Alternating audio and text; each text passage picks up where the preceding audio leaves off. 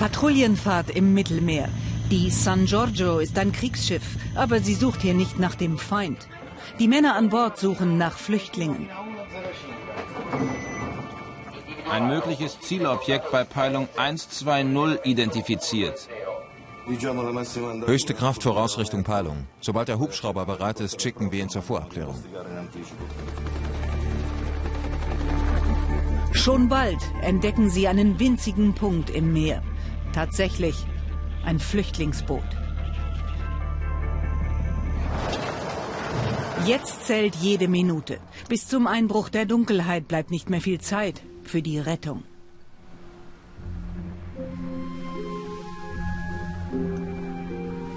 Gibt es schwangere Frauen?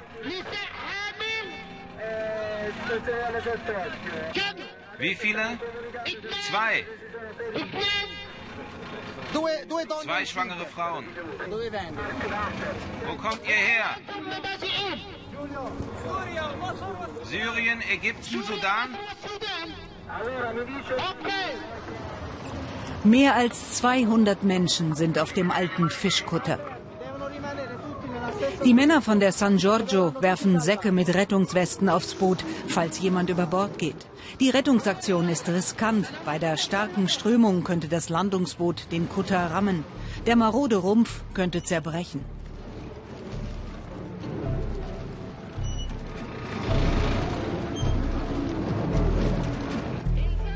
Zuerst die Kinder, dann die schwangeren Frauen.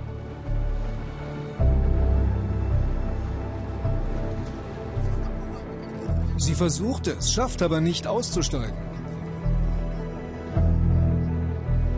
Es dämmert bereits. Die Rettungsaktion zieht sich hin.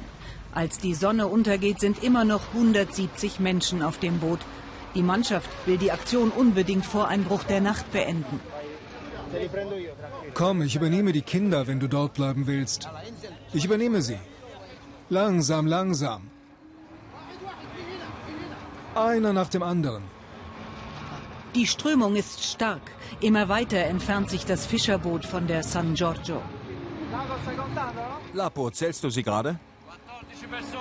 14 Personen, Giovanni.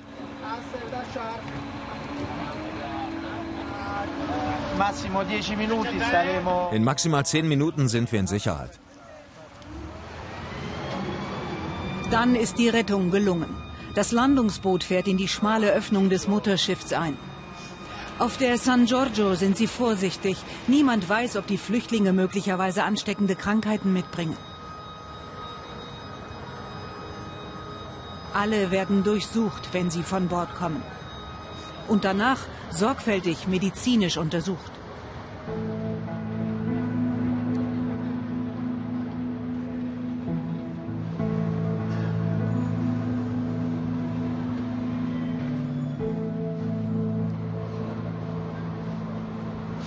Über die Reise dieser Menschen erfährt die Besatzung nach und nach einige Details. 3000 Dollar pro Person hat ihre Fahrt über das Mittelmeer gekostet. Sie mussten schwimmen, um auf den Fischkutter zu gelangen. Acht Tage und acht Nächte waren sie auf dem Meer, bis man sie fand. Total erschöpft sind sie alle. Aber seit vielen Tagen haben sie zum ersten Mal ein Gefühl von etwas Sicherheit, haben keine Todesangst mehr.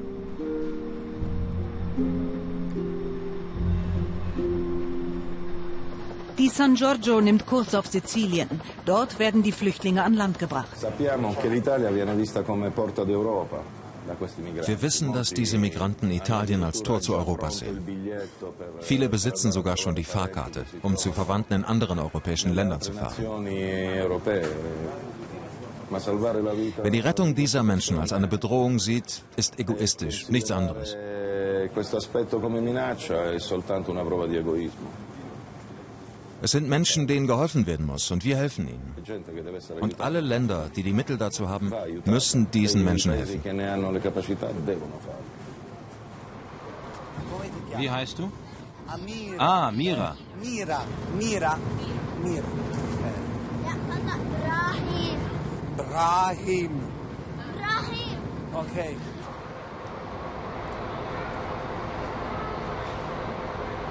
Eine Krankenschwester kümmert sich.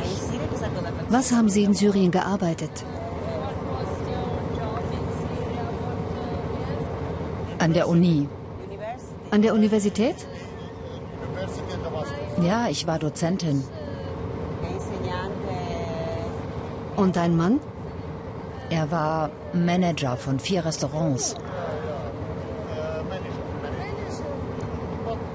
Aber wir haben nichts mehr in Syrien. Alles ist weg.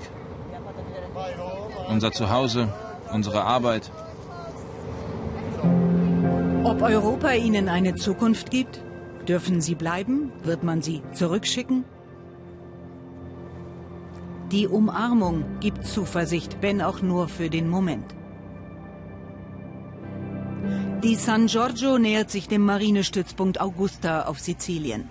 Von hier geht es für die Flüchtlinge weiter in die Stadt Syrakus, in ein Aufnahmelager. Abschied, entlassen in die Ungewissheit. Und jetzt? Jetzt kann ich nicht sprechen.